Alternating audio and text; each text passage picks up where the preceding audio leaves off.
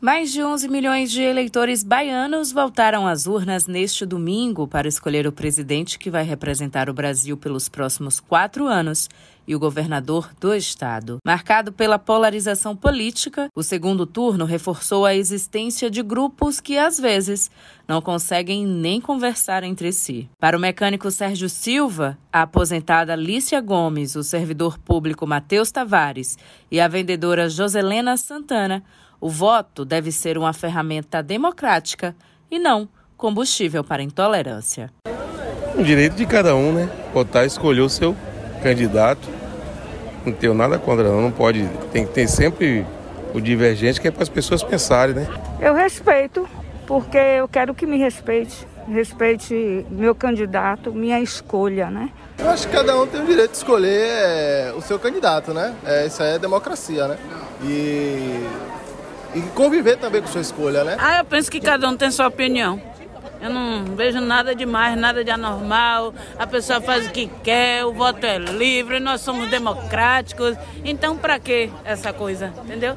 Roseni Silva, Emily Mascarenhas e Carolina Batista chegaram cedo ao Colégio Manuel Devoto, no Rio Vermelho. E apesar dos candidatos escolhidos não representarem 100% os valores que carregam, elas levaram para as urnas o desejo de mudança, com preocupação no futuro do coletivo. Na melhoria da, da situação do, da gente, né, do povo brasileiro, do povo baiano, tanto para presidente como para governador, eu estou indo para uma opção que eu acho que vai melhorar a vida da gente. É uma questão de consciência, né? Que eu acho que, inclusive, infelizmente, eu acho que, que a consciência política ela precisa ser muito trabalhada ainda nas pessoas.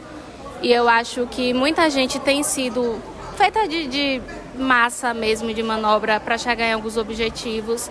Mas eu acho que no momento de hoje, com tanto de informação e possibilidades de acesso, eu acho que reflete sim a gente vota não na pessoa, né, mas no que eles querem fazer pelo, pelo coletivo. Ao final da votação, Jonivaldo Silva, o Elber Silveira e Caroline Silva saíram do Colégio Tales de Azevedo com a mesma sensação. É ele que vai me representar. Então a gente tem que querer o melhor, não é para mim, é o melhor para um Brasil, para uma educação, o melhor para as pessoas, o futuro. O voto foi tranquilo, tenho certeza que eu vou ter certo.